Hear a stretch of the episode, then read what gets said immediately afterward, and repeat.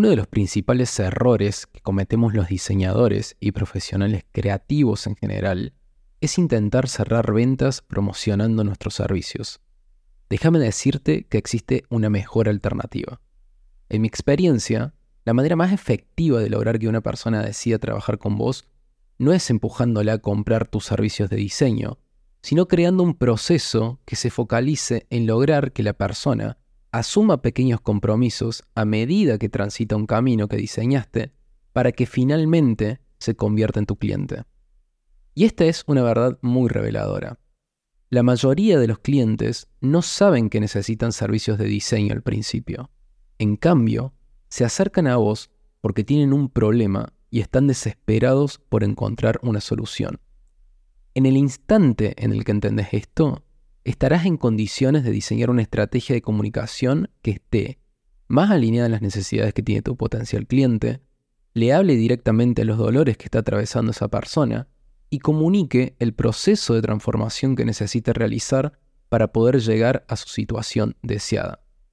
Y cuanto más claro sea tu mensaje y más conocimiento tengas sobre los problemas que atraviesa tu cliente ideal, mayor será el interés que tendrán esas personas en acercarse a vos. Por eso, lo que hoy te voy a compartir son los seis microcompromisos o acciones que deberá realizar alguien que no te conoce y no sabe nada sobre tu experiencia para que finalmente decida pagar muy bien por tus servicios y ofertas.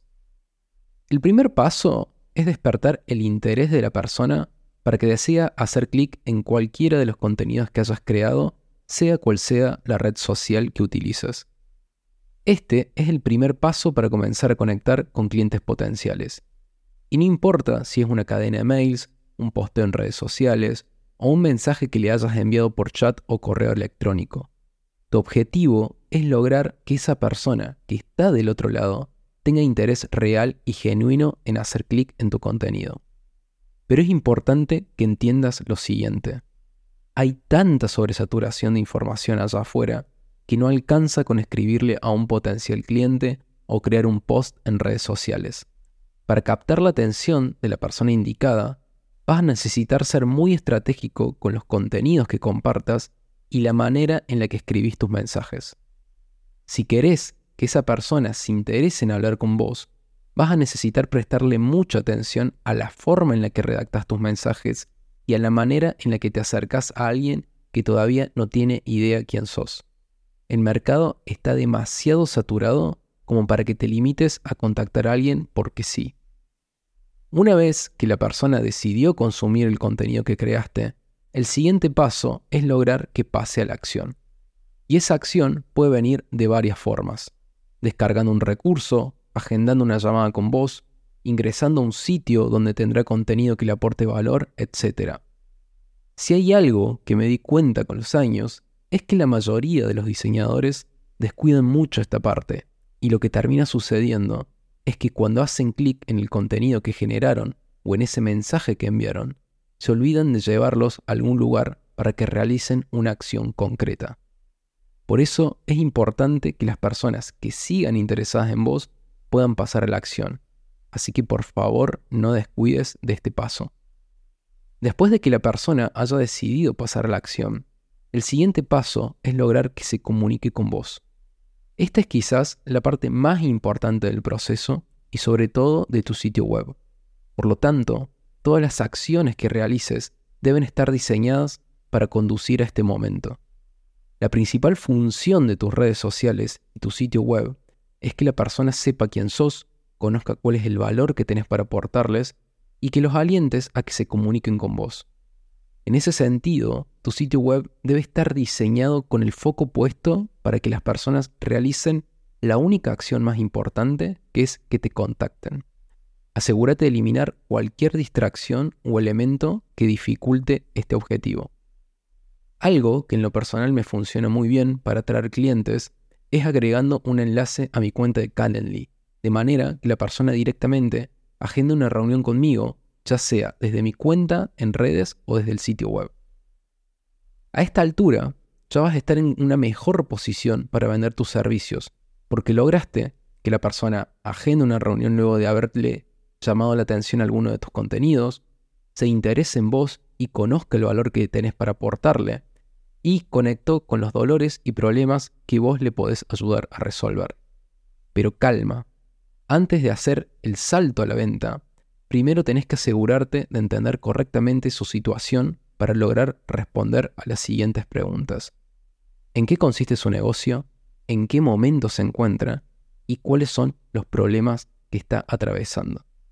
Básicamente, tu objetivo es entender su situación lo más clara posible, porque cuanto más información tengas, más asertivo podrás ser con tu oferta y mayor profundidad tendrá tu diagnóstico para poder prescribirle una solución alineada a un problema real y concreto. Cuando ya entendiste mejor su situación, lo siguiente es pedirle que te describa cuál es el resultado y la situación que desea alcanzar. La razón por la que hacemos estas preguntas es porque queremos entender bien a dónde está parada la persona y a dónde quiere llegar, para luego explicarle en detalle todo lo que debe hacer en el medio para que pueda alcanzar su objetivo. La clave de esta parte es de que puedas presentar a tu servicio como ese camino que tiene que recorrer la persona para pasar de su estado actual a uno deseado. El quinto paso son las preguntas. Y en mi experiencia, la mayoría de las personas tienen preguntas una vez que les presentaste tu plan de acción. Generalmente, esas preguntas están orientadas a cuáles son los siguientes pasos para avanzar con el proyecto, en qué consistirá cada etapa de la propuesta, cuánto tiempo le llevará a ver resultados, etc. Asegúrate de responderlas a todas y de despejar cualquier posible preocupación o barrera que le impida a la persona decidir avanzar con vos. Ahora que tu potencial cliente pudo conocer cuál es el problema que puedes resolverle, cuál es tu experiencia y cuáles son los servicios que le ayudarán a eliminar la brecha entre su situación actual y deseada, el último paso es comunicar tu servicio como la solución definitiva a su problema, transmitirle el precio y prepararte para recibir cualquier tipo de objeción. En algunos casos, esas objeciones te comunican que la persona no está en condiciones de invertir en la transformación deseada y en ese caso es mejor que no avances. Pero en otros casos, simplemente son miedos disfrazados de preguntas y que una vez que se responden correctamente, aparece el entusiasmo por trabajar juntos. Generalmente, estas objeciones están relacionadas a los tiempos del proyecto y dudas con respecto al presupuesto. Es muy importante que estas objeciones te encuentren preparado para responderlas con seguridad y despejando cualquier inquietud que te puedas llegar a presentar. En conclusión, lo que mejor me ayudó a introducir mis servicios y cerrar ventas fue logrando que la persona primero realice pequeños compromisos que le permitan conocer mejor mi experiencia y el valor que puedo aportarle a su negocio sin asumir compromisos que le parezcan riesgosos. Recordá que en la mayoría de los casos los clientes no tienen ni idea que tienen un problema que el diseño les puede ayudar a resolver. Tampoco te conocen por lo tanto no tienen la suficiente confianza en vos. Por eso tu trabajo es diseñar un proceso que les permita a estos desconocidos poder conocerte, aprender de tu experiencia y sobre todo que empaticen con vos, tu personalidad. Todo esto lo vas a ir logrando desde los contenidos que generes hasta los recursos que diseñes para aportarle más valor a tu audiencia y a las acciones que realices para llegar a más personas, de manera que cuando vayas a vender tus servicios, llegues posicionado como el profesional experto para resolver su problema. En definitiva, evita el impulso de hablar sobre tu experiencia en diseño.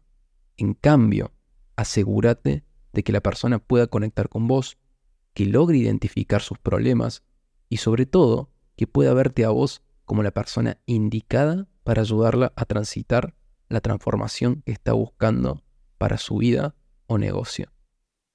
Y eso es todo por hoy. Espero que hayas disfrutado este episodio y que hayas podido aprender algo nuevo para implementar en tu carrera y negocio. Te pido un pequeño gran favor y es que si te gustó este contenido, por favor no olvides de puntuarlo en Spotify para ayudarme a que el podcast llegue a más personas. Y si conoces a alguien que le pueda aportar valor lo que aprendiste hoy, sería genial que también se lo compartas. Como siempre, no olvides de seguir trabajando por tu futuro y nos vemos en el próximo episodio.